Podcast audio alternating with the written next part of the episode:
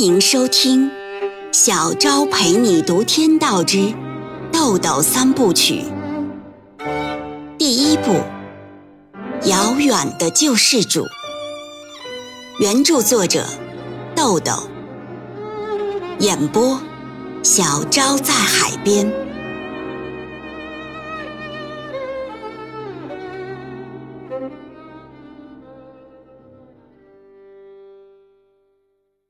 第四十八章，丁元英想了一会儿，举例说：“比如说文化产业，文学、影视是扒拉灵魂的艺术。如果文字、影视的创作能破解更高思维空间的文化密码，那么它的功效就是启迪人的觉悟，震撼人的灵魂。这就是众生所需，就是功德、市场、名利。”精神拯救的暴力与毒品麻醉的暴力完全等值，而且不必像贩毒那样耍花样，没有心理成本和法律风险。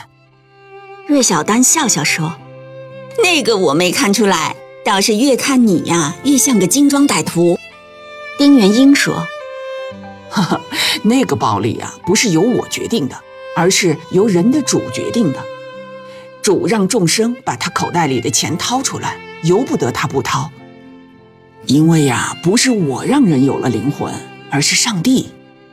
芮小丹说：“你信主？”丁元英说：“没有主，主意，主意从哪儿来？主啊，无处不在。简单的说，支配人的价值取舍行为的那个东西就是主，就是文化属性。不可思议呀！”芮小丹想了想说。比如一个心理素质非常稳定的死囚，如果知道了他头脑里的主，现在需要让他开口说话，有可能吗？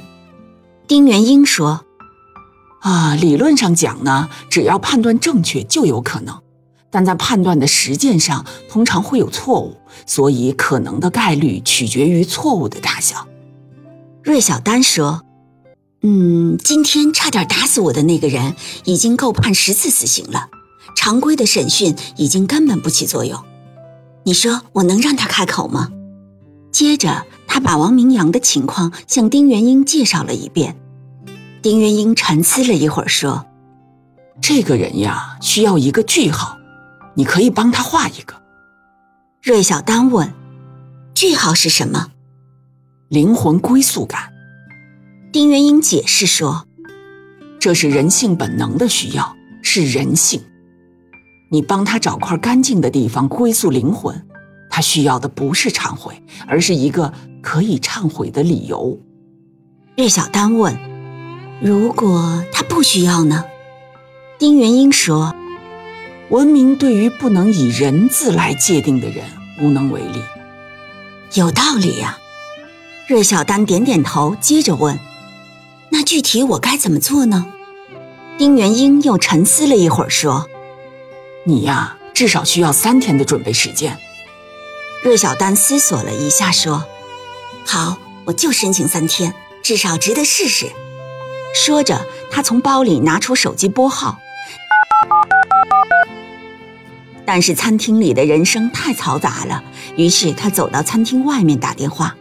过了十几分钟，他打完电话回来坐下，把手机放回包里，说：“好了，队长同意给我个机会。”但愿别出丑啊！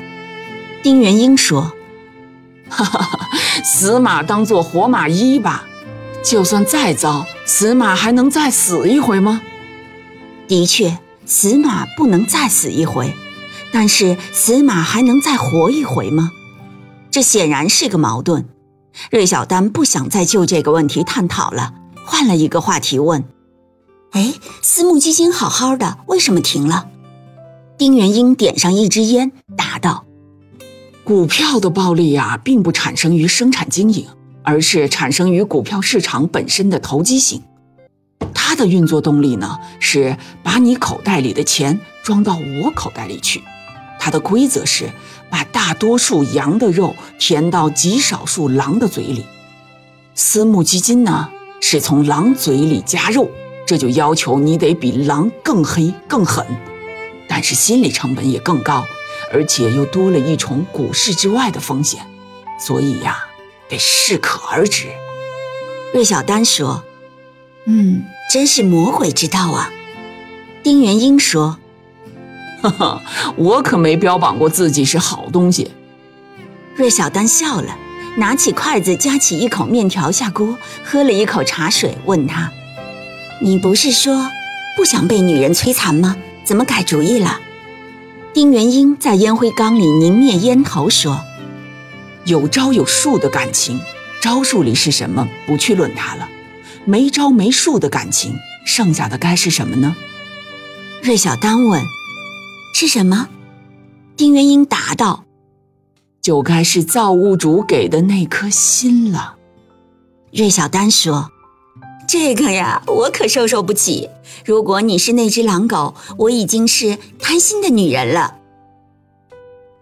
吃过晚饭，芮小丹把丁元英送回嘉和园小区。回到家，他在当晚的电脑日记里写道：“你是什么人呢？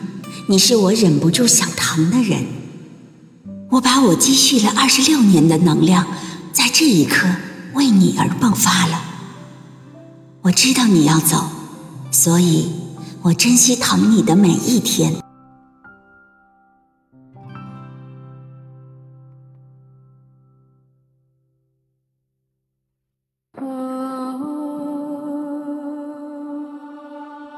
每晚八点，小昭陪你读《天道之豆豆三部曲》，每天更新一集，欢迎您的收听与订阅，我们不见不散哦。